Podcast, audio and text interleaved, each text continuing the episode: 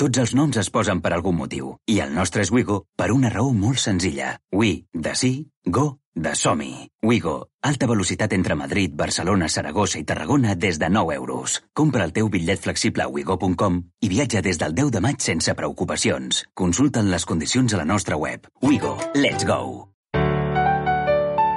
Podium Podcast. Lo mejor está por escuchar. Lovely.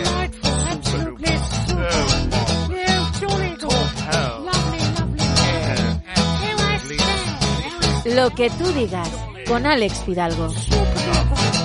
You'll find us in high places, but we are not your friends. We use you and abuse you all for our untwisted ends. You think that it's your country, it's ours, you silly twits. We're the notorious, happy and glorious, clench of professional Brits. Hola amigas, hola amigos, ¿qué tal? ¿Cómo estáis? Bienvenidos a un nuevo episodio de Lo que tú digas en Podium Podcast. ¿Dónde? Si no. Sigo con mi intención de aportaros cosas buenas en lo que queda de 2020, en estos últimos embates de un año nefasto. Estuvo hace tres semanas Mark Gasol, cuando era el hombre más buscado del planeta. Y en la última quincena, en dos episodios, en El pecado y el perdón, os presenté a Jorge Luis Valdés, uno de los mayores narcos de la historia de Estados Unidos, con una vida que empequeñece a algunas películas de Hollywood. Y claro, cuando parecía imposible mantener el nivel, cuando vosotros y vosotras decíais es imposible que la cosa siga por esta senda, tendrá que bajar una marcha, pues fíjate, no, llego y os traigo ¿A quién? A Jovic Keuchkerian. Llevo detrás de Jovic casi, os diría, que desde que este podcast empezó a andar. Yo había escuchado hablar mucho de él, ya en su época como monologuista. Un tío que venía del boxeo, tan rudo por fuera como sensible por dentro. Tiene el, el aspecto de un guerrero vikingo, de un gladiador y la personalidad de un artista frágil de un artista, de un artista frágil, sensible, tierno e intenso. Una mezcla imposible, eso lo hace, le hace, como dirían los ingleses, one of a kind, un personaje único, al que yo deseaba acercarme, del que yo deseaba saber más, y por fin he podido hacerlo. Como escucharéis, lo pillo en un día un poco gris. No obstante, este episodio lo escuchó un conocido suyo, al que pedí opinión, se lo envié a alguien que es oyente de lo que tú digas y que conoce muy bien a Jovic, y su respuesta fue, puedes estar tranquilo porque este es Jovic 100%.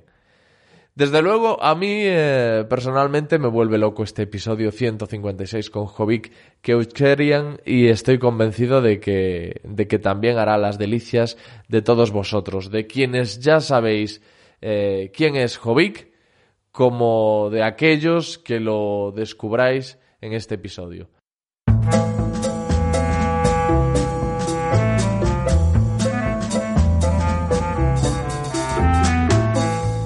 Hola Alex, ¿cómo estás, tronco?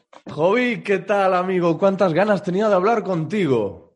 Pues aquí me tienes, todo para ti. ¿Cómo estás?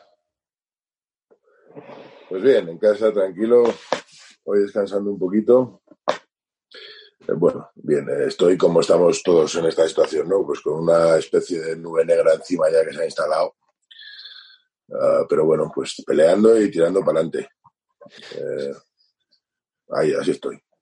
Sí, tío, ayer hablaba con, con una amiga de, de, que tengo como una sensación de desasosiego que creo que viene de todo esto. No tienes como, no, no hay como una certeza, pero hay como un pozo de amargura que dices, yo creo que esto me viene de la situación de incertidumbre absoluta en la que vivo y de que el hecho de que, eh, aunque no seas una persona muy de contacto, el hecho de que no puedas abrazar por obligación y no por elección, o dar besos o cualquier tipo de contacto con la gente, yo creo que es algo que nos está jodiendo a todos. Bueno, es que eso es una consecuencia de la pandemia. Todo hablo desde la absoluta humildad. ¿eh? Eh, no poder abrazar, no poder tocar, no poder besar es una consecuencia pues de la, enfermedad esta, ¿no? El virus este. Pero yo creo que va mucho más allá. O sea, salvo que que no tengas un estado de conciencia medianamente razonable y lógico, lo que hay es un nubarrón negro porque, salvo que no tengas dos dedos de frente, te das cuenta de que, de que es, bueno, iba a decir de que se está yendo al carajo, pero es que se ha ido al carajo todo. Hay mucha gente ya pasándolo muy mal, muy mal, sin trabajo, sin dinero. Hay, hay mucha gente haciendo eh, pues, las famosas colas del hambre. Hay mucha gente que, que no es que no, no tenga un futuro, es que el, el, presente se ha caído. Ya no es que no, porque no puedas abrazar y no puedas tocar, es secundario. Es, es que la forma de vida eh, que teníamos se, se, ha acabado y, y, creo que no somos conscientes realmente. Eh, hablo de la ciudadanía, ¿eh? no hmm. incluyo a nuestra clase política. Eh, no somos conscientes todavía de que, que, no es que yo siga trabajando y tú no, y yo sea afortunado y tú no, es que es una rueda, es que, es que si no hay dinero, no hay mercado y la cosa no se mueve, es que nos va a pillar, eh, ya nos está pillando a todos, pero nos va a pillar a todos sin ningún tipo de discriminación. Ya. Entonces, más, más el bombardeo constante, bueno, yo hace mucho que no veo cosas, ni, yo realmente no, no entiendo qué, eh, qué ocurre ni, ni, ni qué está pasando no entiendo por qué no se llegan a acuerdos, a soluciones, no sé por qué sigue hablando cada uno de lo suyo a nivel político ahora. Por otra parte, eh, antes de la pandemia, yo también depende de cómo, de cómo sea el día que me levante, ¿no? Pero tengo, soy muy negativo. O sea, eh, yo, yo creo que hace mucho ya que el mundo se ha ido a tomar por culo. Entonces, eh, hoy, por ejemplo, me pillas bastante bajo. Entonces soy todavía más negativo. pero es que no, no funciona, el sistema no funciona, hay una desigualdad brutal, uh, vamos cada uno a la nuestra, hemos perdido el, el, concepto de unidad de grupo, hemos perdido esa idea de vamos todos hacia el mismo lado para, para conseguir algo. Uh, estamos a la guerra todo el día, el mundo está en guerra, el mundo en su totalidad está en guerra, en una guerra económica, política y social. Uh, se lucha por el poder, se lucha por llegar, entonces eh, la pandemia ha venido a, pues, abrirnos los ojos de una forma muy cruda y muy dura y a, ponernos los pies en la realidad. ¿Y, ¿Y, hoy te pillo especialmente bajo por algo en concreto?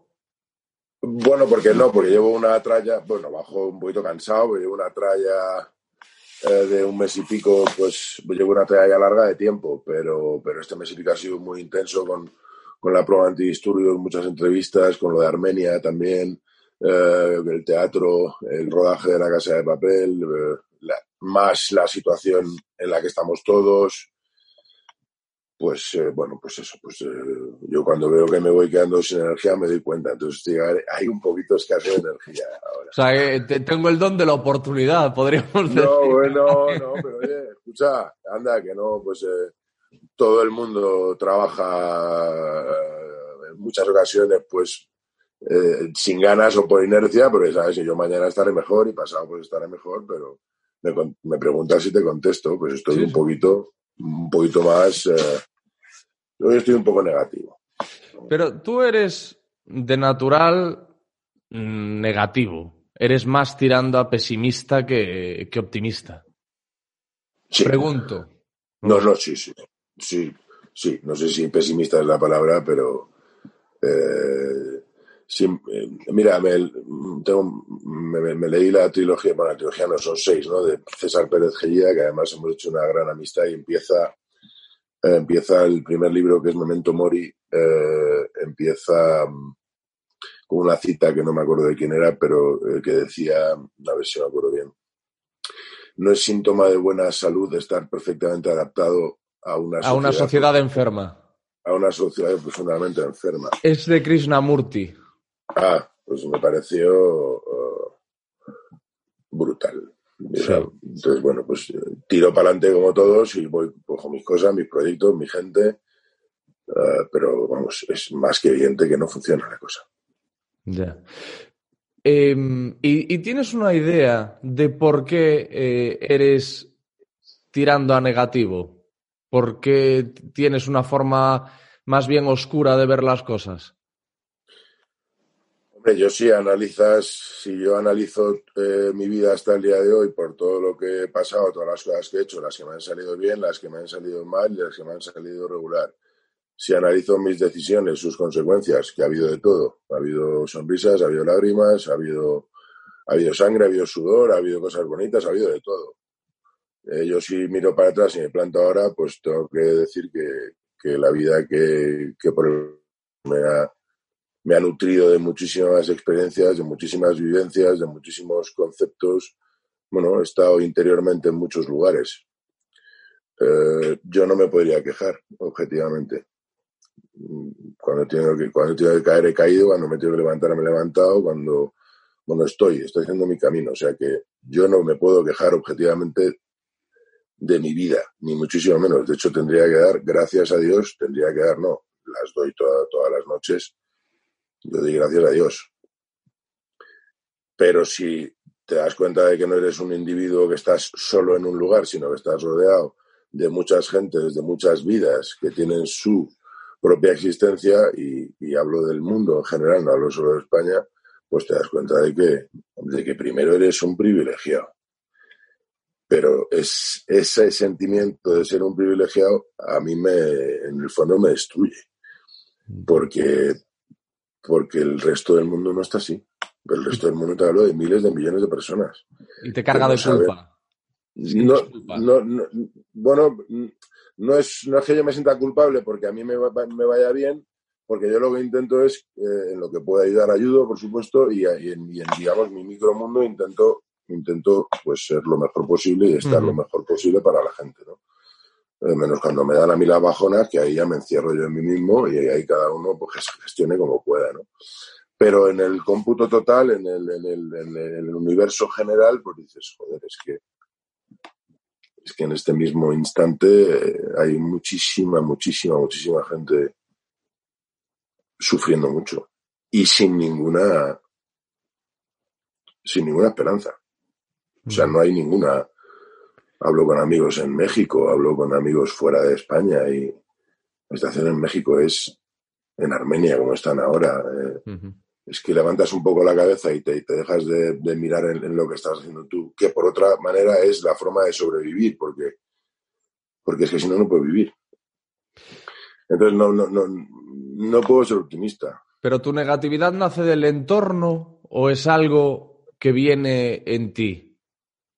Porque tú has dicho, um, eh, lo, es que te quería decir que desde fuera es, es, es, sorprendente. Uno nunca es, yo creo, muy bueno analizándose eh, a, a, sí, a sí mismo, ¿no? Es como porque estamos influenciados por mil historias, pero es sorprendente escucharte decir eso, porque una de las cosas que te quería decir es que tú has vivido muchas vidas diferentes y, y hay más gente que ha vivido muchas vidas diferentes.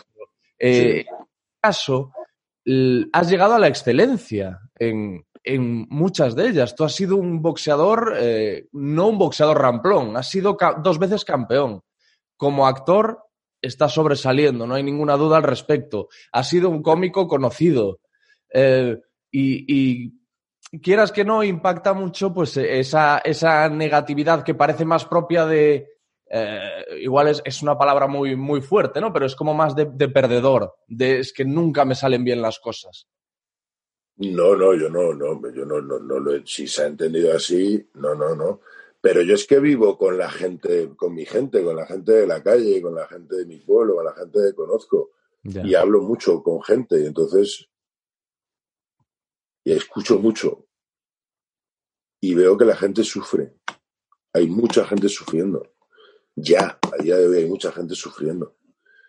Uh, entonces, claro, yo, hostia, yo no me puedo colocar en el lugar de haya tocado la excelencia, ¿no? Que eso no, no me compete a mí decirlo, pero, pero si ves que los demás están sufriendo, bueno, lo tuyo es lo tuyo, pero no dejas de estar conectado, ¿no? Con todo eso, no es un mensaje de, lo he dicho antes, que yo digo gracias a Dios todos los días eh, por, por cómo está yendo todo, y cuando hablo todo me refiero desde, bueno, pues desde que nací, un 14 de noviembre del 72, en Beirut. Entonces, bueno, pues tengo, tengo, me, conozco más o menos bien, conozco mis luces, conozco mis oscuridades, eh, sé cuando estoy bien, sé cuando estoy mal, sé cuando soy buena compañía, sé cuando no lo soy. No me conozco, al, porque no llegas nunca a conocerte a alguien, pero bueno, conozco ya lugares dentro de mí para saber cómo estoy. Si me si me pillas bien, pues a lo mejor la conversación tira por otro lado y claro, ahora te hablo, ahora te hablo de otro lado. pues claro que podemos salir y claro que podemos hacerlo, pero tenemos que juntarnos. Y, y, lo que está ocurriendo es que hemos permitido que nos separen todavía más. La, la sociedad española está, yo creo que más polarizada que nunca más polarizada que nunca. Y los que se tenían que juntar nos han juntado para tirar para adelante y no han sido capaces de poner en el número uno de, los objetivos la ciudadanía de este país. Eh, y ahí está la gresca mientras la gente está sufriendo. Entonces, como, como tampoco veo una solución, pues entonces me hace daño. Ya, no, claro, yo entiendo perfectamente eh, tu consternación por, por, el, por el entorno, por lo que está pasando, por, por eh, ser testigo también del sufrimiento de la gente. Te decía también esto por eso que has dicho de yo interiormente he estado en muchos sitios. Eso lo he dicho yo. Sí.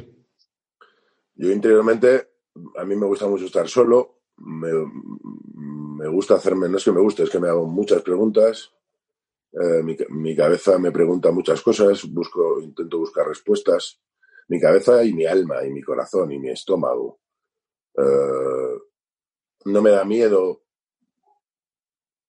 si, si, voy a ir hacia algún sitio o voy a hacer algo y el, lugar que vaya a descubrir lo desconozco y no me huele a nada y, no sé qué va a pasar, voy a entrar. Voy a entrar para conocer esa parte de mí de dentro que no conocía. Luego, pues, pues eh, o pagaré las consecuencias o las celebraré.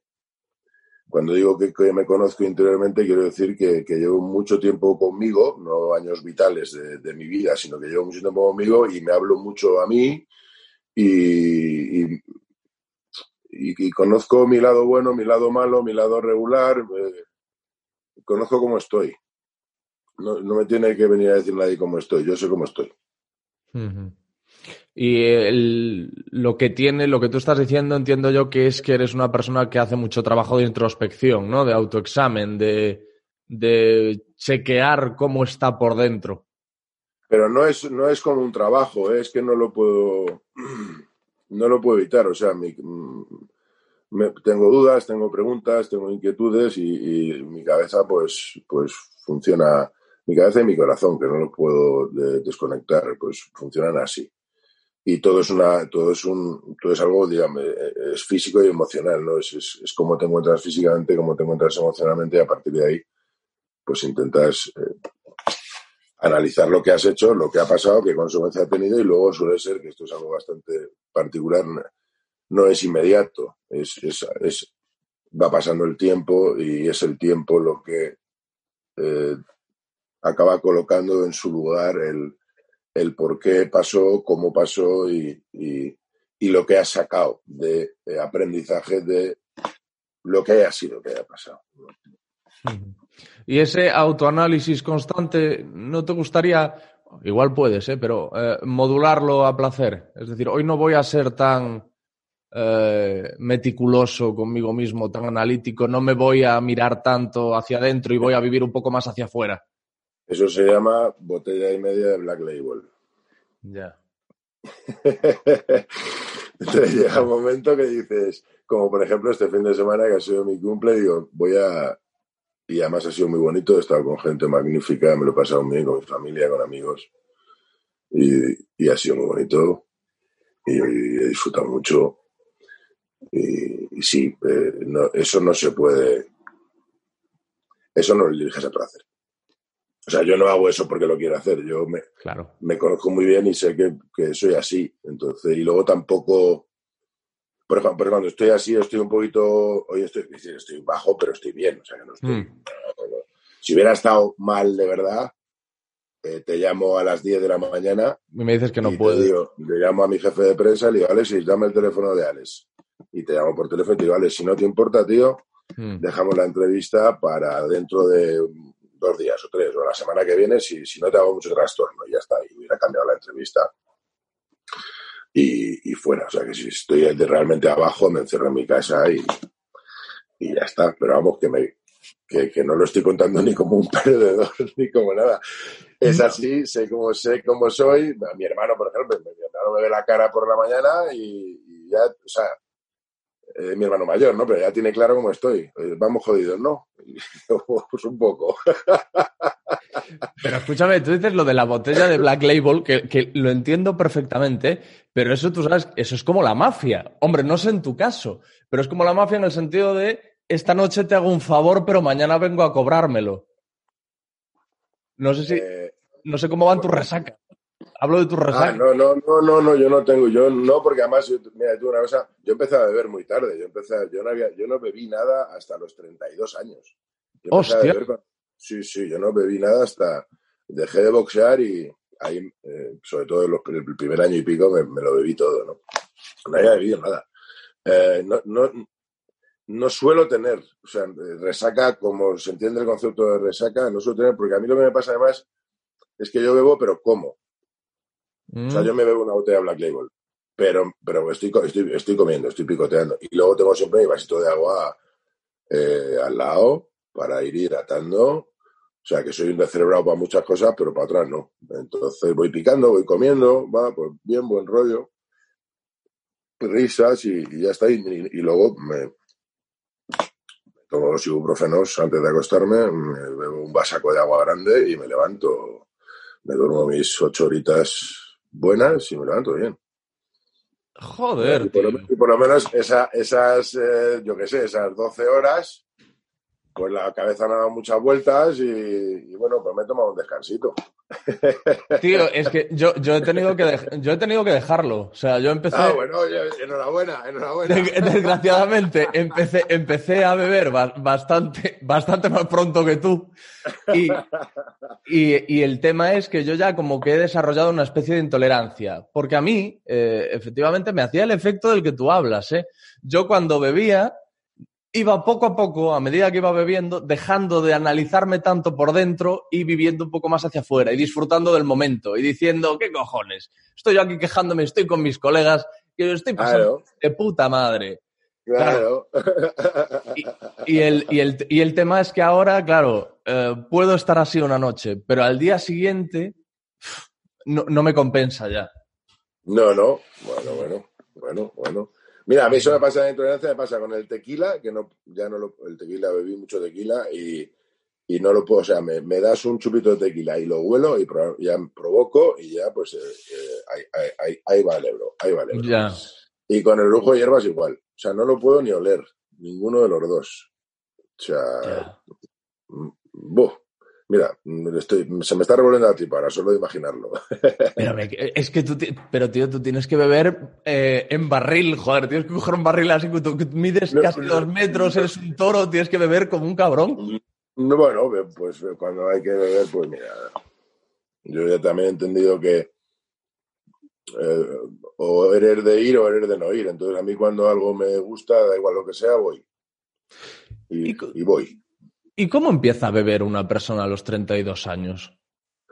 Pues mira, yo, pues porque me acuerdo perfectamente además del día, se nos, de hecho me quedaba una pelea todavía, pero se me cayó el campeonato de España, que llevábamos mucho tiempo detrás de hacerlo, y, lleva- y llevaba yo, eh, pues llevábamos seis semanas con mi, tenía un, un compañero, un boxeador, un eh, sparring mexicano, se llama Benjamín García Feregrino, y llevábamos seis semanas entrenando duro y, y preparando la pelea y, y se nos cayó, finalmente no se hizo, se iba a hacer en el Canal Plus, no se hizo, eh, y ahí empezó además una etapa rara, pues porque eh, para conseguir hacerlo ya era un tema más de despachos y tal, y bueno, es muy largo de contar. Y, y a mí me dio una me dio una bajona muy grande y ya también iba un poco tocado ya porque la carrera estaba siendo complicada, una carrera para un peso pesado aquí es difícil. Hmm. Y, y me dijo el señor Benjamín García Feregrino, que tiene un poema, tiene un poema dedicado en uno de mis libros que cuenta precisamente esta historia. Eh, me dijo, hermano, en México estábamos cenando todo el equipo y amigos. Me dijo, hermano, en México los hombres mojan las penas con tequila. Y me agarré la primera papa de mi vida.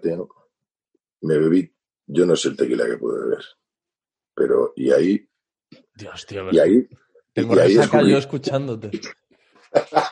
Te lo juro, o sea, tengo una resaca. Y ahí-.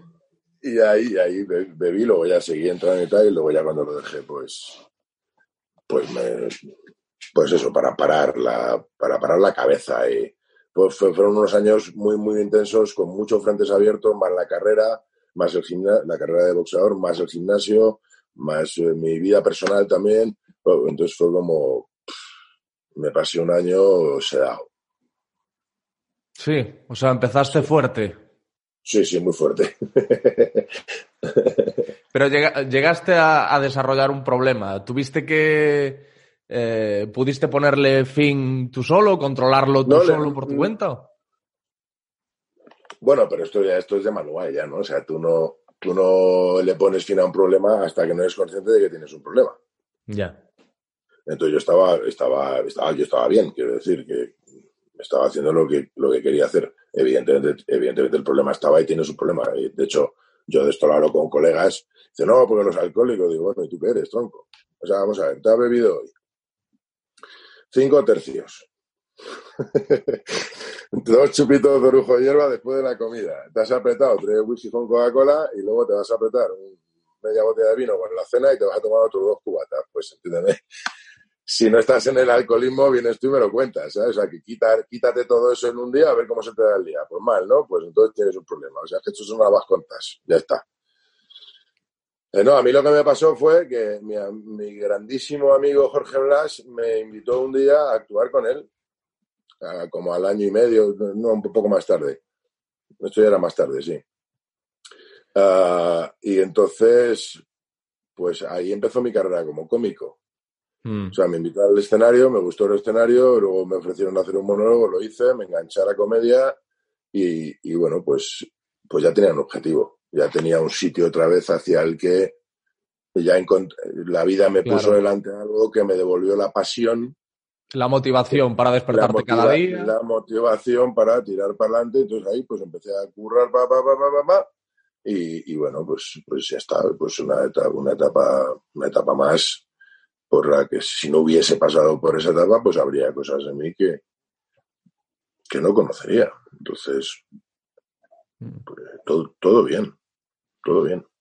El, precisamente de tu monólogo, Croquetas, yo creo que, había, eh, que habías hecho una introducción a la que alguien le había añadido una instrumental de rap en YouTube. Y a mí me volvía loco aquello. Pues ya no está, macho, pero eso lo he buscado yo, pero no ahora, ¿eh? Porque voy a hablar. Eso lo hizo, eso lo hizo un colega mío. De, hecho, de ahí arranca, ahí arranca resiliente. Cuando yo escucho eso, eh, digo, hostia, me gustó mucho. Yo no, soy un ignorante musical absoluto. Y cuando dejé, dejé, la comedia, cuando yo dejé la comedia en 2011, fue porque quería hacer resiliente, quería hacer mi libro disco. Entonces, porque me disfrutaba mucho más, eh, no sé, llegaba el, lunes y estaba llenando el teatro, ¿eh? pero iba para allá y, y, cada vez disfrutaba menos de las partes de comedia y disfrutaba más de las partes de reflexión y ya de las partes de la poesía, porque eso es croquetas, pero el monólogo entero, el largo, el de un mendigo con zapatos de algodón, eso duraba una hora treinta y cinco y eso tenía poesía, tenía reflexión, tenía humor, mucho también. Pero llegó un punto que, que me daba cuenta de que de que la parte cómica se me hacía aburrida a mí. Eh, y disfrutaba mucho más de la reacción del público, pues con la poesía y con los silencios, y entonces ya dije, pues voy a parar aquí, que estoy viniendo más por obligación que por que por porque me, lo pida el, el, cuerpo, y entonces dije, voy a hacer un disco recitando poemas con música, y ahí apareció el el ínclito, el mítico, el legendario Yuri Méndez de Pájaro Sunrise. Y nos metimos un trabajazo maravilloso. Y tenemos ahí el disco que estará ahí para siempre. Entonces, mm, las cosas empiezan y se acaban y si se tienen que retomar, se retoman. Y ahí decidí yo que, que la etapa de cómico por el momento se había acabado. Mm. Tú necesitas estímulos, nuevos estímulos constantemente, ¿no? Necesitas nuevas motivaciones, nuevas nuevas metas que te, que te pongan un poco. Que por cierto, yo creo que para ese tipo de cosas está bien el trabajo del actor, puesto que te metes en cada nuevo proyecto en la piel de alguien completamente diferente y no deja de ser algo nuevo que se hace desde cero. Te has respondido tú solo. A mí la vida me ha regalado mi trabajo. Yo descubrí mi profesión o mi profesión me descubrió a mí, no lo sé, con 37. Sin saber ni siquiera, y ahora estoy haciendo un monólogo que arranca un monólogo dramático en los Luchana, la, en los viernes, eh, de Wasdim Awad, del autor de Incendis, que arranca diciendo, nunca se sabe cómo empieza una historia. Bueno, el texto, para mí, absolutamente todas las frases del texto son de marcarlas y de aprendérselas para que te ayuden en la vida, ¿no? Pero arranca así, nunca se sabe cómo empieza una historia y, y, y es cierto que nunca se sabe. Yo no sabía que yo cuando hice Hispania me lo tomé para la comedia, 2000, 2009 era esto, para la comedia porque veía que era una cosa, un trabajo que no había hecho nunca y, y yo cuando diversifico mi energía en muchos frentes acabo haciéndolos todos mal Mm. y me acaba pasando factura y encima no disfruto nada. Y cuando yo no disfruto de lo que trabajo, dejo de trabajar. Entonces paré, el, paré el, eh, la comedia y me centré en Hispania, pero para, dar, para estar al 100% con eso. Lo que no sabía yo era que me iba a enamorar de, pues, de esta profesión. ¿no? Y luego encima ya eh, pisé escenario de teatro y ya, pues entiéndeme. Y sí, es exactamente lo que has dicho tú. Tengo una profesión que, que cada proyecto nuevo que enfrento es un reto. Mm. Es un reto en sí mismo. ¿Y tienes la sensación de que la interpretación es el último escalón y que, por ejemplo, el haber boxeado era un peldaño, el haber eh, hecho monólogos cómicos era otro peldaño? Y cuando llegas a esto, a la interpretación, dices, amigo, ahora sí, he llegado, esto, esto es, este es mi sitio. Primero sí, a lo segundo no. Eh, no sería no sería el actor que soy. Ol- Olvídate de la técnica. Claro. El actor, la persona que soy. No sería la persona que soy si no hubiera pues si no hubiera nacido en el Líbano, hubiera llegado aquí con tres años, hubiera Claro. crecido en la Sierra de Madrid, me hubiera ido, eh, hubiera decidido decidir no, no ir a la universidad porque no quería estudiar, tirarme al mercado laboral, abrir mi gimnasio, bla, bla, bla, todo. Todo el boxeo, la comedia, los libros. No sería la misma persona. Como, por lo tanto, si no, fue, si, no, si no fuese la misma persona, pues no sería el mismo actor. Eso por un lado. Ah, por lo tanto, todo lo que he hecho hasta llegar a ser actor ha nutrido absolutamente y sigue nutriendo mi carrera como actor. Y último, el último, último peldaño es una- un concepto que, que no, no lo entiendo, no, no, no existe. Ujú. Último peldaño, porque a mí la vida me ha enseñado que, que vas planificando para allá y acabas allá. Salvo eh, genios como Rafa Nadal, que dice el chaval, no, no, no, no. Yo voy a ganar eh, ve- 14 o 15, los que haya ganado Roland Garros. Pues vale, pues hay, hay, hay excepciones y a mí eso, por ejemplo, me ha generado una envidia, además una envidia insana, ¿no? Eh, la única envidia que existe, por otra parte, eh, de, la gente que con, yo qué sé, con 11 años sabía que quería ser astronauta, tío, y, ya, está, y, a tomar por culo, y, y van y van y van, ¿no? Eso es una, eso es una, digamos, una vertiente vital, y la otra vertiente es, pues que a base de cachitos, de ir rebotando, pa, pa, de un tren al otro, de, pues me bajo, me subo, pues tiro por aquí, tiro por allá, pues acabas conociéndote, tío, y acabas, y en mi caso, pues he tenido la tremenda fortuna de que ha llegado una profesión que me fascina, que es esta y que está viva, está viva constantemente. Si encima sigues activo en el teatro, pues ya te llevas un regalo cada vez que, que sales a interpretar para el, para el público que haya venido a verte, pero no lo sé porque, insisto, me conozco bastante bien en muchas facetas y si me levanto una mañana dentro de tres años y no quiero seguir interpretando, no tengas ninguna duda que no seguiré. ¿Y crees que esa posibilidad existe? Sí, hombre, por supuesto que existe. No, Sí, es que ahora sí, te claro. escucho hablar y te veo tan enamorado de la profesión. que- Sí, bueno, sí, claro, claro, claro. Claro, eh, posibilidades existen infinitas. Pero, por, pero para que, eh, claro, te estoy contestando porque me estás preguntando eso, pero yo no lo pienso. Ya. He aprendido también a no pensar en, mm, en dentro de seis meses. Pues estoy a. Yo estoy a lo que estoy ahora e intento poner toda mi energía en lo que estoy. Y eso me va a acercar a que dentro de seis meses esté bien. Pero si estoy pensando en lo que va a pasar dentro de seis meses, ya estoy, ya estoy condicionando qué va a pasar en seis meses porque no estoy donde tenía que estar, que es haciendo lo que estoy haciendo ahora. Mm. Entonces, esto es, esto es de, esto es de, esto, por ejemplo, debería haber una clase de esto en los colegios en primero. Bueno, en primero para Ya. mí cuando era niño, que era primero de GB. No, oiga usted, ¿qué esto está haciendo? Esto, pues haga usted esto. Yo, pero es que el sábado, ya, ya, pues el sábado será el sábado. Usted haga esto ahora. Muy bien, muy bien, muy bien, profesor. Ya está. Es el concepto básico que se debe enseñar en, en la escuela. Ah, ¿Cómo vivir, no? Sí, bueno, cómo, cómo, cómo gestionar un poquito, ¿no? Eh, el, famoso, el famoso aquí ahora, que se ha puesto tan de moda, ¿no? Pues es que no se ha puesto de moda ahora, pero el aquí y ahora es que es de cajón de, de toda la vida. Yo no puedo estar en un ring peleando y estar pensando en que el domingo he quedado a comer con mi madre, porque me van a volar la cabeza de una hostia. O sea, estoy en el ring, tengo un tipo delante, estoy en el ring, tronco, y no hay nada más que yo y el tipo ese.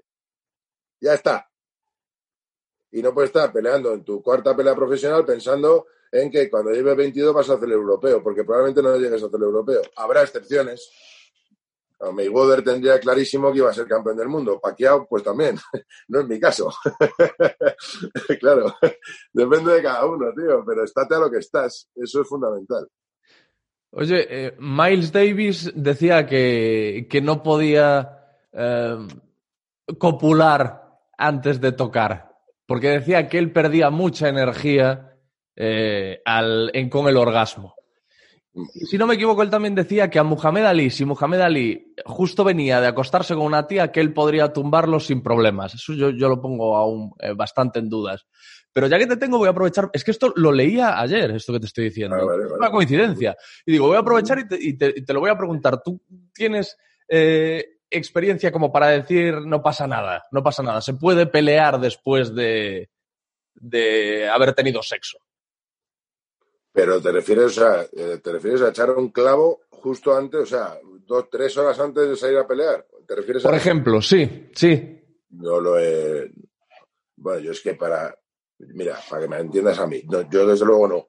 no. No porque me fuera a quedar sin energía, sino porque yo, desde el pesaje de la noche anterior hasta que yo me subía al ring, para mí subirme al ring era, a mí me daba mucho miedo. Yo, tenía que, yo me tenía que meter en una transformación muy potente y yo cumplía la misma rutina desde la noche de antes, hasta que me subía al ring al día siguiente. O sea, yo empezaba un proceso de preparación. Luego tengo grandes amigos, grandes campeones de boxeo que, pues, que se suben al ring y, y es que no pasan de 80 pulsaciones. Por eso yo muchas veces, por eso que uno con lo que hablábamos antes, yo muchas veces he dicho ya, yo tenía que ser boxeador para llegar a ser actor. A eso me refería con lo de los peldaños. Claro, pues, ah, pero, pero boxeador, o sea, Ya. no boxeador, que, se, que tiene muchas similitudes a la, a la interpretación, ¿no? Eh, boxeador, porque, porque es un, para mí era una cuestión de controlar las emociones muchísimo, Mm, muchísimo, muchísimo. Eh, y yo le decía a mi amigo, este gran amigo mío, campeón del mundo, que estábamos hablando un día de boxeo, y le decía, tío, a mí me daba muchísimo miedo subir al ring, muchísimo miedo. Y luego ya sonaba la campana, me soltaba un poco. Yo nunca estuve a gusto al 100% en un ring, no era, no, era, no era mi sitio natural, ¿no? Si hubiera empezado antes, a lo mejor no lo sé. Los- si hubiera, a mí no me gusta nada. Pero me dijo mi colega, hostia, pues no se te notaba. No se te notaba el miedo. Y le digo, Ya. porque era actor, porque era actor. No se me notaba el miedo Claro. porque era actor. Estaba, estaba, estaba así, estaba, estaba por dentro como estaba, pero estaba interpretando para que no se me viera el miedo. Claro, claro, claro. Y me dice, y me, y me dice, qué cabrón, dice, qué cabrón, digo, claro, pero hasta ahora esto te lo cuento ahora. Claro, Pero ahora que ya ha pasado. fue- claro, fue inmediata la respuesta, digo, claro, porque era actor. O sea, fue una respuesta natural, pero que tiene un, un chorizo de contexto detrás muy grande. Claro, claro. O, Claro. a- o sea que no era tu sitio. Tú ahora echas la vista atrás y crees que no era tu sitio. Estabas de paso, eran mis- te ha venido bien. me ha venido de puta madre, me ha enseñado, para mí ha sido mi universidad, es, me ha enseñado muchísimo, me ha enseñado a sacrificarme, me ha enseñado a entrenar, me, me ha enseñado a machacarme, me ha enseñado a perseguir un objetivo, me ha enseñado a, a ser responsable si yo el día 22 tengo que estar eh, fino, en forma, entrenado para, para hacer la distancia, para hacer la pelea, eh, pues tengo que estar, tengo que cumplir mi calendario, tengo que cumplir mi rutina diaria. Uh, me, ha, enseñado a estar delante, del, delante de miles de personas peleando, me ha enseñado a, a, estar concentrado en lo que está pasando, me ha enseñado a no distraerme, me ha enseñado a que te den un piñazo, te noqueen y tener que eh, levantarte y, y, seguir entrenando y seguir el camino y entender que la derrota es la parte más importante del aprendizaje de uno. Eh, me ha enseñado prácticamente todo lo que uso en mi vida, más mi papá y mi mamá que me educaron muy bien, pues mis propias decisiones. Uh -huh. Esto que dice Rocky, creo que en la última o penúltima entrega, que tiene un speech que le da a su hijo, al personaje interpretado por Milo Ventimiglia, que dice algo así de como que lo importante no es lo fuerte que pegues tú, sino lo fuerte que puedan golpearte a ti sin noquearte. No sé si eso, tú estás de acuerdo, si eso también lo has aprendido. Como, como speech es bueno, desde luego. Hombre, como, como speech, a mí yo que soy fan de Stallone, aparte. ah, yo soy fan de Stallone. Esa, esa peli, la, dices la de Creed, ¿no? No las he visto. No, no, no, no, no, no, no, no. Es en la última en la que él ya es muy mayor y él y es ah, el la, que sí, pelea. la que le nominaron, la que le La nominaron seis, al ¿no? Oscar. Rocky La que le 6. nominaron- La que le nominaron al Oscar, ¿no? Creo que sí. Sí, vale. Eh, sí, la he visto, pero no me acuerdo de esa conversación ahora. Hombre, la movida en esto es muy, te lo explico muy fácil. O sea, si te pegan muy fuerte y no te noquean, eh, te viene una madurez y una vejez muy jodida. Ya. O sea, porque si te... Yo, por ejemplo, no era un gran encajador. A mí no me pegaron mucho porque no me gustaba que me pegaran y porque me movía mucho y no me gustaba que me pegaran, porque cuando te pegan te hacen daño. Eh, y más los pesos pesados, ¿no? Entonces, si te pegan mucho y tú aguantas, pues entiéndeme, es que esto, esto son las balas que lleves tú a la recámara. Pues hay un cupo de hostias, porque la cabeza no está hecha para que le peguen golpes y las manos no están hechas para dar golpes. Entonces, eh, hay un cupo de hostias que te queda filtrado y ya te queda jodido. Entonces, es un deporte que, que, hay que es un deporte peligroso. Entonces, tienes que cuidarte tú, tu equipo te tiene que cuidar. Entonces, eh, casi es preferible pues, que te peguen tres y te caigas. Porque como te peguen 150, pues a lo mejor ya se te queda la cabeza con un bombo para toda la puta vida. Hmm. Pero claro, estamos hablando de una película de Rocky, que le va a decir al... claro, no lo- de hecho, Sí, no es y que habla de la vida, no habla del boxeo de forma literal. Eh, Claro, eh, o sea, no lo- él no lo lleva a una parte física como consecuencia física. claro. Porque yo, porque yo ahí te diría, le digo, vale, como como cuando yo daba clase de boxeo, le decía a los chavales, que el otro puede pegar todo lo fuerte que quiera, pero si tú no estás, si tú no, si no, si no te llega, puede pegar fuerte o flojo. Pero si no te llega a pegar, estamos, estamos, estamos bien, ¿no? Estamos en paz. Entonces, el tema es que le pegues tú más de lo que te pega él a ti. Y, y si, y si pega muy fuerte, pero cuando vaya a pegarte, no estás ahí, dice, "Oh, sí, sí, pega muy fuerte, pero espérate que se va a cansar de pegarme fuerte y no me ha pegado.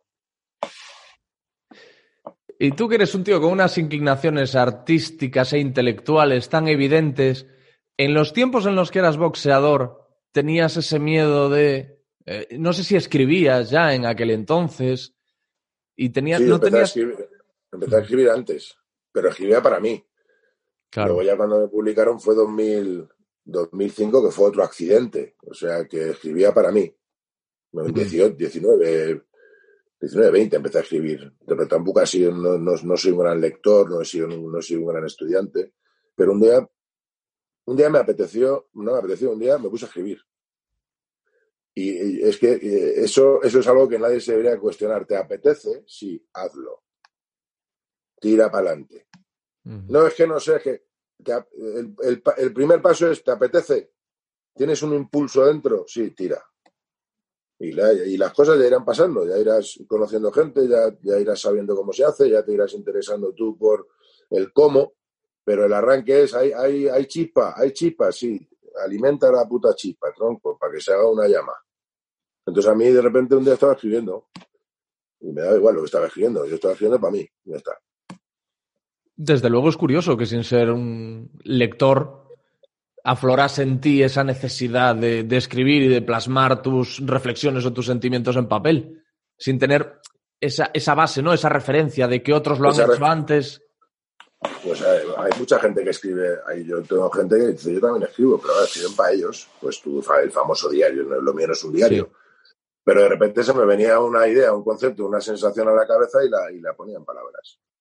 Y ahí arrancó la historia y, y sigue ahí. Sí, a lo que me refería era, no, no, no te daba miedo en aquellos tiempos en los que boxeabas, decir, quizá esto me afecte a nivel cognitivo el día de mañana, cuando a mí lo que me, lo que me está llamando es el arte, son cosas que No, exigen... pero es que no, no, es que no fue así, no, no, no. A mí me dices, no. Bueno, yo me, yo insisto, yo me protegía mucho, tenía, o sea, yo hacía mi trabajo y, no me no, ni, ni en las sesiones de guanteo, de sparring, a mí era, tenía, no- tenía cosas que no eran muy buenas como boxeador, pero era, era complicado pegarme, me movía bien y, cuando metía las manos hacía daño.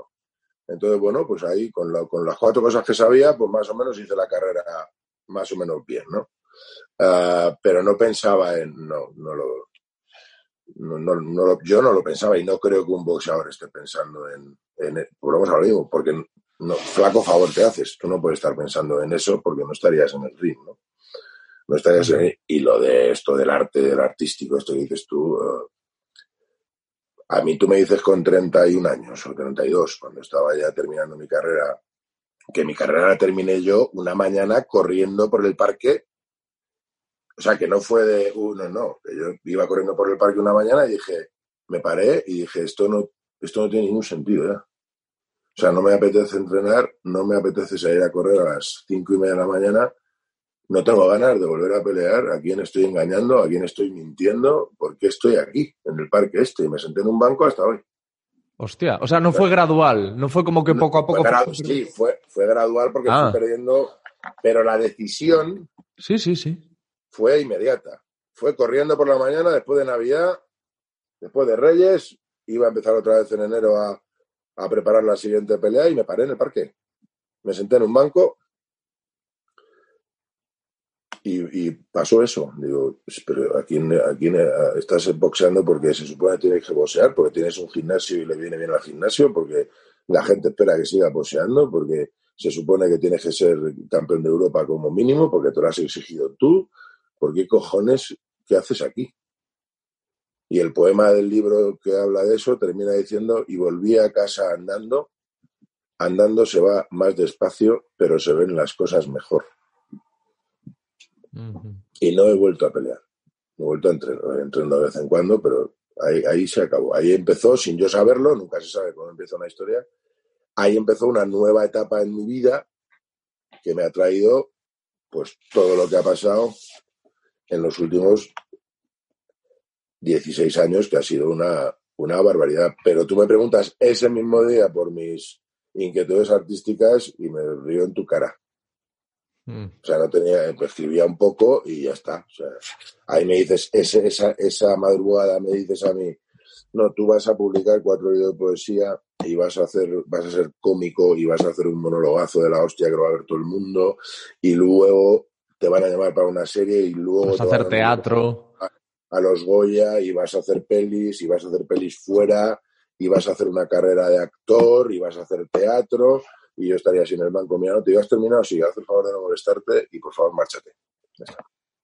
¿Y tienes momentos en los que echas la vista atrás, ves lo que has recorrido hasta hoy, todo eso que me acabas de contar y dices, hostia, ¿qué cojones he hecho? Pero en plan como viéndolo desde fuera diciendo, es la hostia. Lo que... lo- Eh, la, la, la hostia no, yo si, si, si me metiera ahora dentro de JJ Vaquero, eh, miraría para atrás y diría, ¿qué ha pasado? ¿Qué ha pasado? diría, ¿qué ha pasado? Porque además muchas veces, es que muchas veces parece ayer, tío. O sea, yo me acuerdo, tengo el olor, de, de- tengo el olor, tengo la textura de cuando llegué con mi moto en el año 95 a- al barrio de Hortaleza a ver el local donde abrí mi gimnasio. Y han pasado 25 años. Entonces, pues mira, no, digo lo, de la hostia, no lo de nunca. miro para atrás y digo, pues tendría que ser así, chico. ¿No? Porque claro, luego visto desde fuera, pues tú solo ves, la gente ve solo el, joder, pues mira todo lo que ha hecho, joder, pues mira, joder, todo lo que hace le sale bien. Pero vamos, yo me cambio. Eh, si esto no es de perdedor ni estoy lloriqueando aquí, pero vamos, que, que me cambie por ti. Que cambie un día dentro de mí, ¿eh? No, no, no, no, no, amigo, no te creas que la, no te creas que la cosa es así. Quien escucha este, quien escucha este programa lo sabe. Claro, eres, eres, me acabas de conocer, pero tampoco, porque yo por dentro tampoco estoy perfectamente ordenadito, amigo. Ah, vale, vale, vale. No, no, no. Yo cuando te hablo de estas cosas es porque, bueno, porque hay, hay historia también.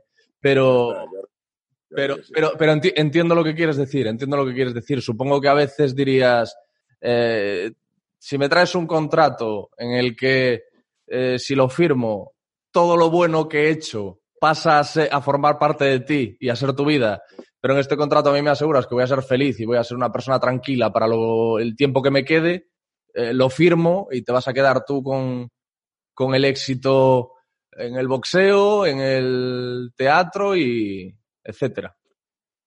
Pero escucha, yo no lo. eh, eh, entiendo lo que quieres decir, yo no lo firmaría, porque yo lo que sí he llegado es a, una, a un cierto estado de tranquilidad. Eso es- eso es la felicidad para mí. Claro, Entonces yo he llegado a un cierto estado de tranquilidad, en- bueno, insisto, me, me conozco y sé, sé perfectísimamente dónde estoy, tengo los pies absolutamente en el suelo. Eh, eh, la, la- la identidad va cambiando, pero no se pierde, entonces la mía se ha ido enriqueciendo. Eh, me gusta mi parte buena y me gusta mi parte mala. Me gustan las dos, porque se retroalimentan, se necesitan. Eh, entonces yo no lo firmaría, porque me aburriría. Bueno, eh, tú ten en cuenta que en ese contrato va implícito que no. Una persona que es feliz, que está de puta madre. dice, yo, yo, mm, virgencita, que me quede como estoy, ¿sabes? No es una. Porque desde el, desde el momento en el que te aburres, joder, yo creo que. O sea, una de la- uno de los, de, los, eh, de los caminos más cortos hacia la infelicidad es el aburrimiento, tío. A ver, otra vez. Que, que uno de los caminos más cortos hacia la infelicidad es el aburrimiento, yo creo. Sí, que, te refieres a que si estás aburrido no eres feliz. Claro, una persona aburrida, una persona a la que le aburre su vida, es imposible. Y Claro, ahí, ahí, ahí ya tenían que entrar los abogados a mirar el contrato. Claro. Estás diciendo, hijo de, hijo de puta, que eres un hijo de puta. Y estás diciendo en el contrato, en el, en el párrafo 2.7, y a partir de ahora ya siempre serás feliz, pues eh, claro, es que el, el resto de los puntos no tiene ningún sentido. Pero escucha, a, porque, a- pase, porque pase lo que pase, vas a ser feliz, ¿no? a mí me la, a mí me la jugaron igual. ¿eh? En una ocasión que me hicieron una entrevista a mí, hablaba de que, de que, eh, de que hay que fracasar, de que es bueno eh, tropezar, porque si no, ¿cómo, si no, ¿cómo vas a aprender? Y entonces la otra persona me decía, pero ¿y si yo te doy a firmar un contrato en el que siempre vas a tener éxito, no lo firmarías? Y dices, joder, pues tonto sería. Eh, si estoy yo como otros dos contigo y con tu colega ese día, os manda a tomar por el culo a los dos porque es que es un escenario que no se puede ni plantear. O sea, porque, el, con- porque el, el fallo es de concepto, ¿vale? Para mí. Es, no es que tú tengas que fracasar. Es, oye, no, no, tú tienes que fracasar para aprender. Vale, como, como frase y mensaje está bien. Es, el, el concepto es, tú vas a fracasar. O sea, en algún momento de tu vida vas a fracasar. En algún momento de tu vida te van a hacer daño. En algún momento de tu vida se te va a caer el plan, se te va a desmontar el chiringuito. Eso va a pasar, campeón. Entonces, sabiendo sufrir, se sufre mejor. Entonces, es una cuestión de expectativas, de idealizar. Entonces, tú te planteas en tu planning que vas a caer en algún momento, seguro. Eso tiene que formar parte del plan. No sabes cómo ni cuándo, pero vas a caer. Y eso te va a hacer mejor. No es que, no, tienes que fracasar, no es que, no es que tengas que fracasar, es que vas a fracasar. Es que en tu vida vas a fracasar en, alguna, en algunas muchas veces. No fracasar en el concepto de perseguir el éxito y no alcanzarlo. No, el éxito es estar vivo, el éxito es gestionar tu vida. Eso es el éxito. No el éxito de puerta para afuera, tu éxito, el tuyo, el interior de cada uno. Bueno, pues va a haber, va a haber muchas piedras en el camino y te van a caer palos. Pues tienes que entender que es parte del, parte del camino. Ya está. Sabiendo sufrir se sufre mejor. Eso es, eso Sí. es bueno, eso es bueno. No, no, no, no, es, es, es cierto. Al final es, eh, es aceptar, ¿no? La, lo, que, lo que viene. Es eh, abrazar eh, tu destino, lo que te pase, tratar de superar los obstáculos y de aprender de ellos y ya está. Es, mira, es, pa- es- para mí es entender que solo un porcentaje muy, muy pequeñito de, de tu vida es el que controlas tú.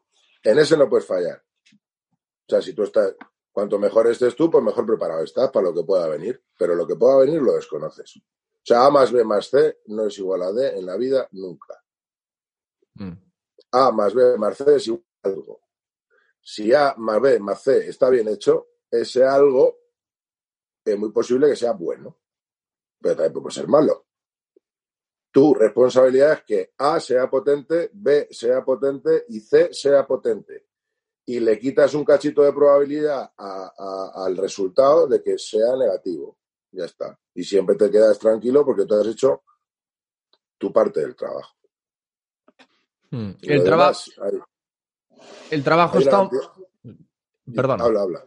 No, Habla, que, habla. que- que- que entiendo que el trabajo está en identificar eh, en, en qué puedes tú eh, actuar y en qué no. O sea, dónde tienes margen de maniobra y dónde eh, dices, eh, aquí ya no se puede hacer nada, tienes que aceptarlo. Tu margen de maniobra es, lo, es tu trabajo, el que te afecta a ti, el, que te- el cachito tuyo que tienes que hacer. Ese es el que tienes que hacer tú. No trabajo profesional, trabajo vital, el que tú tengas que hacer. Que tú estés, que tú te conozcas, que tú hagas tu, tu trabajo, que te entiendas, que vayas descubriendo cosas de ti. Y no dejas de ser parte de una sociedad, de un grupo humano muy grande. Pero, pero a ti mismo no te puedes mentir, a ti mismo no te puedes engañar, con ti mismo, contigo mismo. Tienes que ser muy claro y tienes que ser consecuente contigo. Y luego ese cachito mínimo que somos cada uno se suelta en una jungla absolutamente sin ley. Entonces, quiero decir, tú puedes tener tu plan, pero Dios se parte la polla. Hemos hablado de, de- de tu época de boxeador, de cuando lo dejas, de ese momento de iluminación, cuando estás corriendo por el parque que dices, ¿qué coño estoy haciendo? Se acabó. Pero, pero ¿cómo empiezas? Eso no quiero que se me pase ahora. Esa, el, hemos conocido el, el nudo y el desenlace. La introducción nos falta. ¿Cómo empiezas a boxear? ¿O en qué momento dices, quiero hacer yo, esto? eh, muy rápido así de edad, yo jugaba al baloncesto, me rompí el tobillo, no, volví a, a poder jugar eh, bien, empecé a hacer, eh, empecé a hacer eh, Muay Thai, eh, boxeo tailandés, luego hice kickboxing y quedé campeón de España de kickboxing antes de quedar campeón de España de boxeo. Y, y en uno de los, eh, cuando estaba preparando el campeonato de España de kickboxing, me empezó a echar una mano un amigo mío que, era, que acabó siendo mi entrenador, que se llama Matías. Y, y, bueno, como él no, no sabía de, pierna, pues trabajamos mucho las, la, el boxeo. Y me enamoré del boxeo, tío. Me enamoré del boxeo y, y bueno, empecé a pelear de amateur y cuando me quise dar cuenta, pues era campeón de España amateur y, y, luego ya pues pasamos a, a profesional, pero porque me, me gustó mucho y, esto lo he dicho muchas veces, porque me dio mucho miedo. A mí cuando me da algo miedo voy. A mí me daba mucho miedo subir al ring. Eh, entonces, si me doy la vuelta y no lo hago más, eh, lo iba a tener dentro toda la vida. Entonces lo hice otras veintipico veces, hasta que el miedo lo tenía más o menos controlado. Y ahí empecé. Joder, pues mira que yo lo he escuchado decir a luchadores que, que les preguntan, ¿no tienes miedo de enfrentarte a...? Es lógico, también tienen que responder así. Pero ¿no tienes miedo del próximo combate en el que te vas a enfrentar a Pepito Pérez y no sé qué? Y que contestan, eh, si tuviese miedo no podría subir al ring. Con miedo no se puede subir al ring. Y estoy totalmente de acuerdo. Por eso te digo yo que, que yo, los grandes boxeadores que he conocido en el ring estaban, es- están en su hábitat. Yo no. Si hubiera entrenado de otra manera, si hubiera empezado antes, si lo hubiera cogido más de niño, pues quién sabe, no lo sé, no lo sabremos nunca. Pero estoy, estoy totalmente de acuerdo, claro. Tendrán, tendrán, eh, oye, la siguiente pelea, no, no, es que la siguiente pelea, ese tipo que es muy peligroso, es que yo llevo haciendo 25 porque, porque es que llevo cuatro años pensando en, en ponerme delante de ese tío. Ya. Pero porque me voy a poner delante de ese tío y además es que le voy a ganar. A mí eso, de los grandes boxeadores me parece, no, no, sí, que es muy bueno, que sí, sí, sí, sí, sí, pero es que yo soy mejor. Ya. Y, sale al, y salen al ring y hacen su trabajo y, y es una maravilla, es una barbaridad, es una maravilla. Tío, pero todos los grandes, yo, a, a mí es un tema que me interesa mucho, esa, esa men- la mentalidad ganadora y la gente que visualiza, eh, que sabe cómo van a resultar sus combates, eh, eh, que sabe cómo van a resultar sus partidos. A Jordan le pasaba, yo seguro que has visto el documental en Netflix, la no serie lo he visto todavía, no lo he visto seguro que te va a resultar muy interesante y, y- y es como que Michael Jordan tiene la absoluta certeza de que, de que es el mejor desde el principio que no que voy a arrasar en este partido, voy a meter no sé cuántos puntos, es como y otros luchadores lo mismo, los escuchas Sí. hablar y es como no, no, es que lo tengo claro, lo tengo claro, soy el mejor, Sí, sí, no hay problema. Y eso son es, bestias. De aquí son o sea, es la cabeza, la cabeza que tiene Rafael Nadal. eso es. Es que eso no es una, o sea, eso es, o sea, eso es, es potencia. O sea, es, es técnicamente es perfecto, físicamente, bla, bla, bla, bla. Pero le quitas la, es la cabeza que tiene este hombre. O sea, eh, Floyd Mayweather. Yo no sé cuánto de, cuánto de eso es genes, o sea, cuánto de eso lo traes de serie y cuánto es moldeado, ¿sabes? Cu- cu- ¿Cuánto Pues- hay de moldeo en un campeón de estos? Pues habrá cachito y cachito, ¿no? Porque Sí, pues, sí. yo siempre digo, habrá, habrá, hay, hay gente en todos los sectores, ¿eh? hay eh, gente muy, muy, muy, muy potente, muy potente en, el- en- en, eh, artistas, eh, deportistas, eh, empresarios, me da lo mismo. ¿Qué dices? Pues este tío, este tío se lo va a llevar, se va a comer el mundo y desaparecen Mm. no sabes qué ha pasado con ellos. Eh, o sea, eh, habrá muchísima gente igual de capaz, pero es que tampoco hay sitio para todo el mundo, llegan los que llegan y se tienen que dar una serie de circunstancias añadidas. Pero, por ejemplo, Michael Jordan, Mayweather, Nadal, pues le al, al resultado final le han comido un cacho muy grande eh, con todo lo que han hecho. O sea, han dejado la, la variable imprevista es muy pequeña. Porque todo lo demás está. ¿Puede haber un imprevisto? Hombre, pues claro. ¿Puedes perder? Hombre, nos has jodido y lo tienen clarísimo ellos. Pero, pero mi cacho entero lo voy a hacer de tal forma que esa probabilidad sea la menor posible. Sí, sí. ¿Has Y que no te, y que no te lesiones, Ya, y claro. que no te lesiones, y que tengas un equipo potente al lado. eh, muchos factores. ¿Has eh, escuchado últimamente, has visto entrevistas a Mike Tyson? Eh, he visto, la, vi la que hizo cuando dijo que iba a volver a, a pelear. Mm. No la última, creo que hay una, hay una, hay una que ha hecho hace poco porque van a pelear ya dentro de en diciembre, ¿no? Van a pelear, si no me Sí. equivoco. Eh, No, no he visto. Con Roy. Jones Jr. Pero Sí. eh, es que eh, me sorprende lo infravaloradísimo, intelectualmente hablando, que teníamos a Mike Tyson. Yo lo escucho mucho últimamente. Él además tiene un podcast similar a este, al que se lleva gente con la que charla. Y es un tío con una cabeza eh, digna de estudio. No es el, el bruto que creíamos eh, cuando lo conocíamos solo por su carrera pugilística. Bueno, vamos a ver. En primer lugar, el que piense que Mike Tyson es solo un bruto es que es imbécil. Mm. Punto número uno. Ah, y punto número dos. Estamos hablando de un señor que fue campeón del mundo de los pesos pesados con 18 años. ¿Vale? O sea, cuando la mayoría de nosotros no sabíamos ni qué íbamos a hacer con nuestra vida, este tipo era campeón del mundo profesional de los pesos pesados.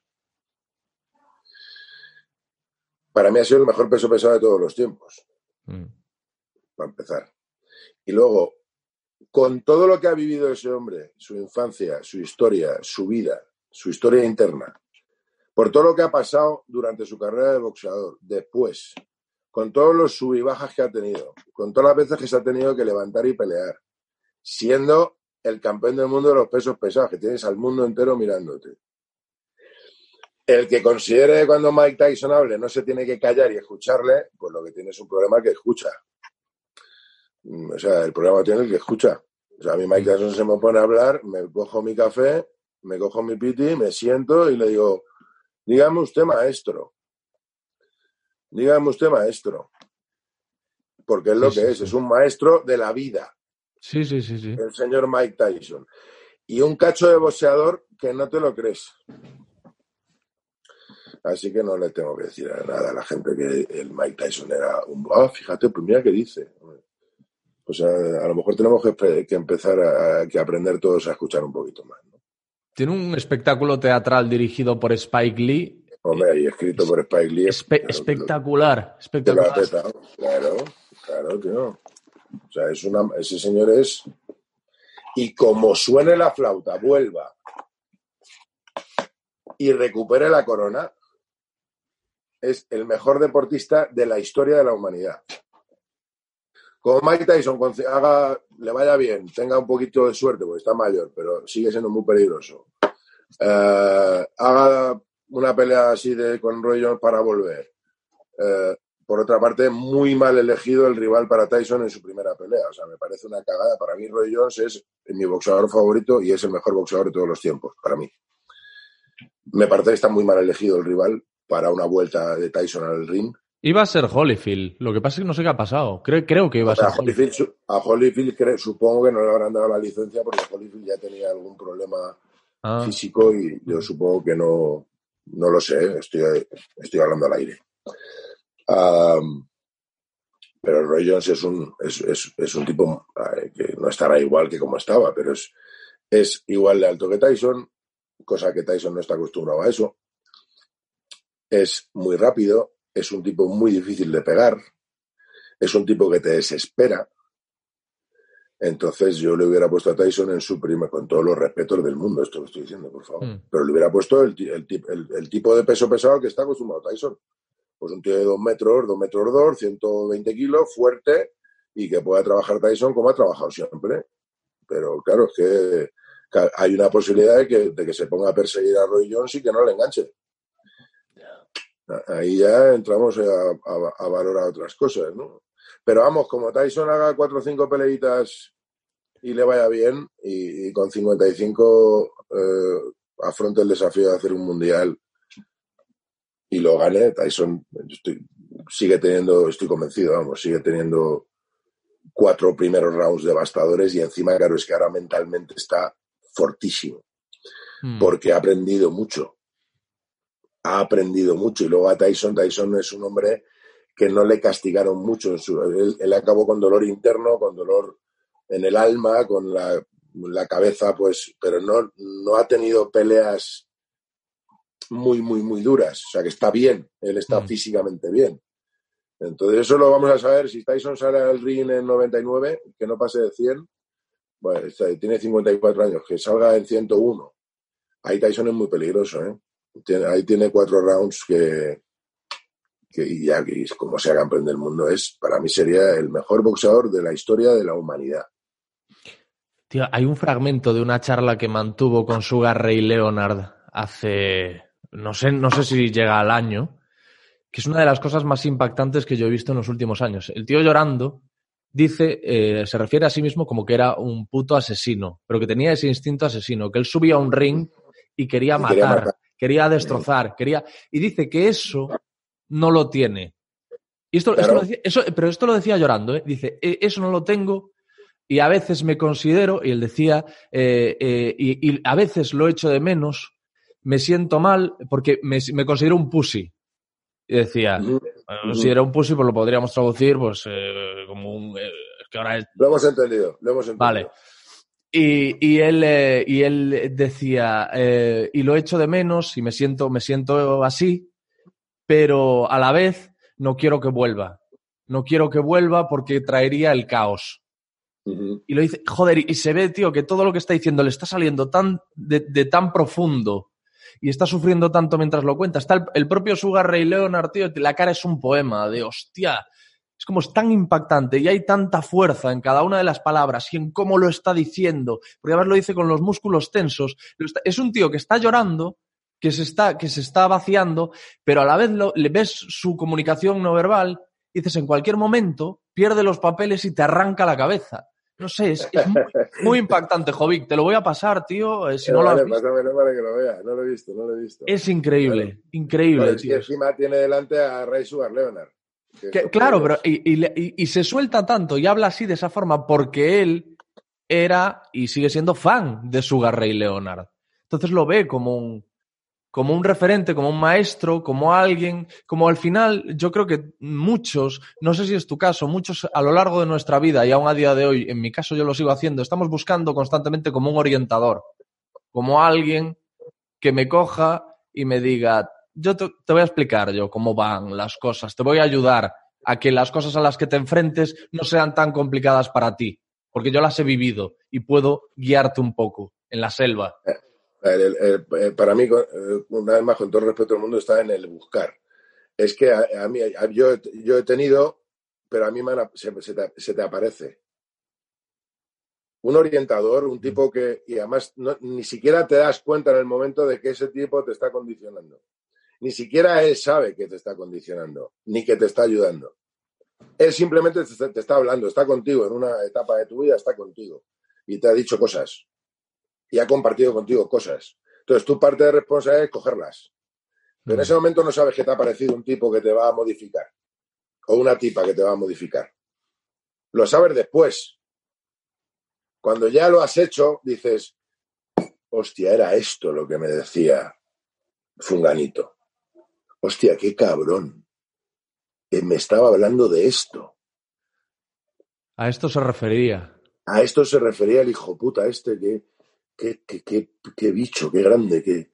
Y ahí es cuando le coges y dices, oye, que te quiero. Tres años después, a lo mejor.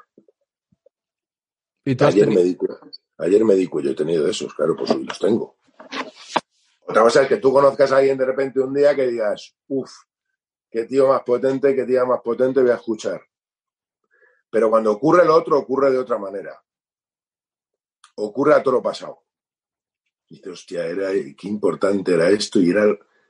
Y haces de repente una mañana, pa, pa, pa, y lo ves, que, que de hecho lo que te dices a ti, a ti mismo es, pero ¿cómo fui tan imbécil de no verlo? Si estaba ahí, coño. Y lo ves a los dos años. Pero ya está, interiorizado. Ya esa, Mm. esa etapa, ya está, ya la tienes dentro. Ya se ha cerrado el círculo, ese. Y tienes mucho más abierto. Fíjate, hablando ahora contigo, yo estoy seguro de que tú estás siendo así para alguien.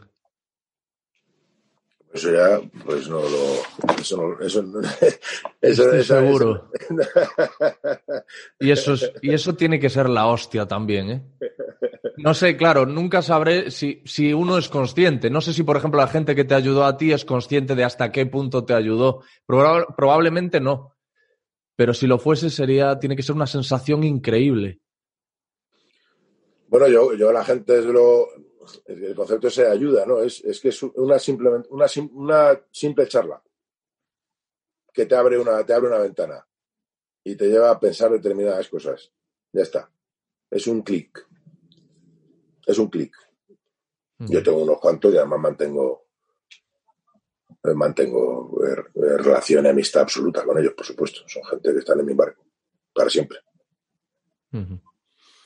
Últimamente te he escuchado, eh, has hablado mucho, has visibilizado mucho lo que está pasando en Armenia. Eh, el, genocidio ¿no? que está cometiendo la Turquía de Erdogan, eh, Azerbaiyán. Mm, yo lo, poco que sé es por lo que te he escuchado a ti últimamente, lo cual ya indica lo vital que es la labor que estás desempeñando a ese respecto, de divulgación y de comunicación y de denuncia. Eh, me gustaría que mm, me pusieses más en antecedentes, y a mí y a la audiencia, de lo que está pasando y de qué responsabilidad tenemos al final, o qué se puede hacer, o cómo se puede ayudar. Mira, te resumo, te resumo mucho. Ahora ya se ha firmado un, un tratado de paz. Está, Rusia ha intervenido. Finalmente, el tratado de paz es devastador para Armenia, pero bueno, cuando pierdes una guerra, pues eh, tragas y ya está. Es lo que está pasando. Ahora entramos en una etapa en Armenia que a ver si la clase política allí se pone de acuerdo para hacer un frente común y afrontar los próximos tres, cuatro años. eh, pues para entrar en un proceso de, de, llegar a, a, unas nuevas elecciones eh, en las que entre, entre un, equipo. Yo es sería más un, un, gobierno técnico que se llama, ¿no? Un gobierno de gestores en esta transición para, para no quedarnos muy atrás, ¿no? Eh, no está muriendo gente ya, afortunadamente, pero son, uh -huh. son cerca de 3.000 los soldados armenios que han muerto. La situación para Armenia es complicada, se presenta complicada. Y todo esto viene eh, pues del genocidio de 1915, que todavía no está reconocido por muchos países a nivel internacional y que, y que sigue sin ser reconocido. ¿no? Eh, ¿Qué hay que hacer? Pues hay que, hay que conseguir que Armenia, empezando por los armenios, pues funcione de tal manera que se puedan subir al tren de Occidente, porque estamos en un sitio, estamos en un enclave pues, muy, muy conflictivo, muy peligroso y, Armenia pues no tiene lobbies fuertes, no tiene, eh, no tiene mucho dinero, no, no, tiene aliados poderosos. Afortunadamente, pues tenemos a Rusia, por lo menos, que ha intervenido ahora y ha parado esta sangría, por lo menos eh, temporalmente, pero, pero está la situación complicada. Está la situación complicada. Tú llegaste, no sé si con dos años, huyendo de la guerra. Con tres. Con tres. Eh, ¿Cómo ves ahora la falta de empatía ¿no? entre ciertos sectores de la sociedad ante quienes eh, vienen en unas situaciones similares a, a, las que tú viviste y por las que tú llegaste? ¿Pero te refieres a lo que está pasando en Canarias? Mm, no me refería a nada en concreto, pero... Ah, no, bueno, yo, yo, yo, yo Vamos, yo cuando llegué yo estoy estaba muy por delante de mucha gente que está llegando en condiciones absolutamente inhumanas e infrahumanas. Yo vine a yo soy español, soy armenio, mi madre es española y nosotros llegamos en el 75, justo acaba de fallecer eh, Franco y el país entraba en un proceso de transición, uh -huh. de apertura, entonces bueno, pues decidimos venir aquí pero yo vine con mi madre, con mi padre, con mi hermano mayor, vinimos a casa de mi tía y mi padre empezó a trabajar y, y bueno, hemos hecho vida aquí. O sea, vinimos partiendo de una base. Yeah. Pero es, eh, la gente está llegando en condiciones absolutamente infrahumanas. Volvemos a lo mismo. ¿Cuál es la. Y encima en la situación, la situación actual, que lo que está haciendo cada uno es preocuparse de ver qué le va a pasar mañana con esto del COVID. Claro. Entonces, es, eh, eh, la cantidad de, de problemas de, de, es tan grande que es que es des... yo no tengo ni, ni. Hombre, si me preguntas cuál es la solución, pues la solución sería que en los países de origen de todas estas personas las cosas funcionaran lo suficientemente bien como para que pudieran hacer vida en su país. Por otra parte, ¿yo quién soy para decirle a alguien que no se mueva de su país? es que es todo, es todo muy complicado. Pero si, si, tienen que salir de sus países porque en sus países no tienen ningún futuro. ¿Quién le va a decir a nadie que no haga eso? Yo desde luego no. Yo desde luego no. Bueno, Jovic, eh, creo que Alex? te voy a dejar libre.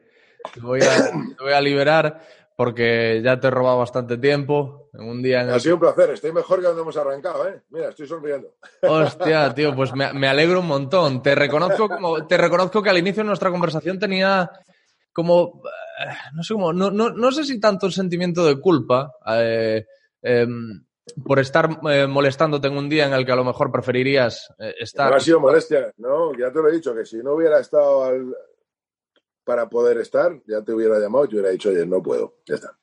Uh -huh. O sea que he estado, he estado, muy a gusto y ha sido una entrevista magnífica.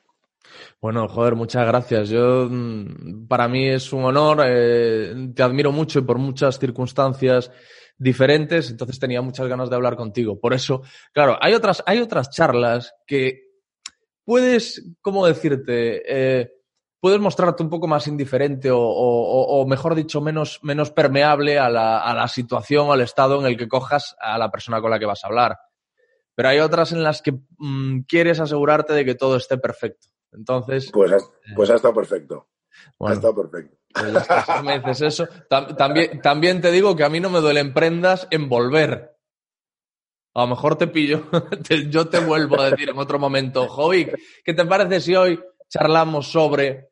O, tío, lo, lo bueno de este formato es, yo voy tirando por donde me va llevando la conversación, pero a lo mejor tú un día dices, a mí, tío, me apetece un montón y no he hablado con nadie, me apetece un montón hablar de no sé qué. Ya está. Soy tu hombre.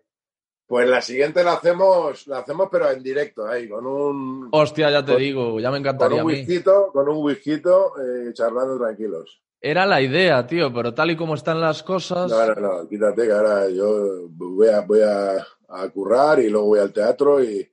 Tengo, mira, tengo ahí una pendiente con una superestrella del deporte internacional. Te diré off the record quién es. Eh, y a- quien aprovecharé también. Bueno, aprovecharé para utilizar un poco como eh, sujeto de estudio de cómo se forma un deportista de de élite. ya te digo, es una superestrella mundial del deporte.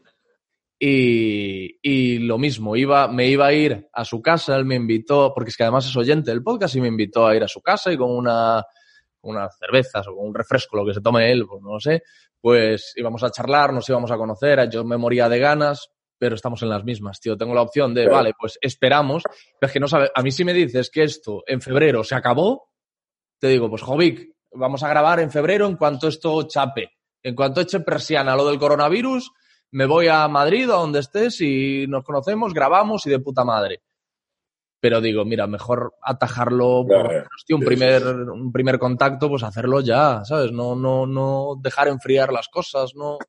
no sé. Totalmente, totalmente. Pues tío, ya está. No te, no te robo más tiempo. Gracias, amigo. Ha sido un placer. Ha ¿eh? sido un placer, Alex, estamos en contacto. Venga. Y un saludo a todos los eh, oyentes del, del programa. Muchas gracias. Nada, a ti. Chao. Y como voy a cortar aquí, Jovic, no, no. Vale. Simple- simple- simplemente, simplemente. Eh, Margasol. Ese es Ah, qué quien voy a hablar. maravilla. Con Margasol, maravilla, que además, tío. joder, si tú has empezado en el baloncesto, pues mira. Pues sí, tío, es, es- un día me empezó a seguir en Instagram y ¿Pero digo, Marcasol está jugando en España? está en Estados Unidos. Yo no tengo ni Ah, ¿cómo puta idea. Pero, Pero que yo sé. como dices que a ir a su casa, Sí, él él ahora mismo está en Barcelona. Yo no sé cómo van las cosas allí. Él ahora mismo está aquí. En noviembre Vale, vale, está, vale. está, está aquí. Y me, y me iba a ir para allí a, a hablar con él, a su casa y tal. Pero es que, tío, tal como están las cosas, entonces he quedado con él para grabar el miércoles. Así. qué bueno, tío. Pues disfrútalo, disfrútalo. ¿Quieres que le haga alguna pregunta de tu parte? No suelo hacer esto, no suelo hacer esto porque esto es como muy formalismo radiofónico y yo huyo mucho. No, no, no, no, no, no te preocupes. Tú Vale. disfruta de la entrevista y ya está. Bueno, tío. Bueno, no, digo por si tienes alguna curiosidad concreta de, tío, pues No, no, no, ya, ya, ya, ya tendrá él eh, charla de sobra para contarte de, de- de todo. O sea que está todo bien, está todo bien. Vale, tío. Bueno, pues lo dicho. Gracias, amigo, y, y hablamos pronto, ¿vale? Estamos en contacto, Alex, amigo. Gracias. Chao, chao. Lo que tú digas, gente que vale la pena escuchar. Hasta aquí el episodio 156 de Lo que tú digas con Jovic Keuchkerian. Os recuerdo que en la página web www.loquetudigas.es encontraréis mis redes sociales, las redes sociales del podcast, merchandising de Lo que tú digas y todos los episodios, incluso organizados eh, según el género al que más se adecúen. Por ejemplo, si, si se trata de, de protagonistas relacionados con el arte, protagonistas relacionados con el humor, con el deporte, pues todo ahí bien organizadito. Daos un paseo que merece la pena. Em, también, que no se me olvide, en YouTube, en el canal youtube.com barra lo que tú digas, nos podéis ver las caras a Jovic y a mí porque subiré algunos de los fragmentos más destacados de este diálogo. Y ya en, en, en ese rinconcito vais a, a ver que está Jorge Valdés, está Iker Jiménez, está Margasol, Pablo Fuente, La Mala Rodríguez, Valerie Tasso y un montón de invitados que han estado en los últimos meses aquí. Y por último, ya sabéis que podéis escribirme, ya sabéis, y si no os lo, os lo digo ahora, que podéis escribirme a alex arroba lo que tú digas punto es, os leeré encantado y salvo que se me vaya un poco la olla, que es relativamente habitual, trataré de responderos. Gracias y adiós.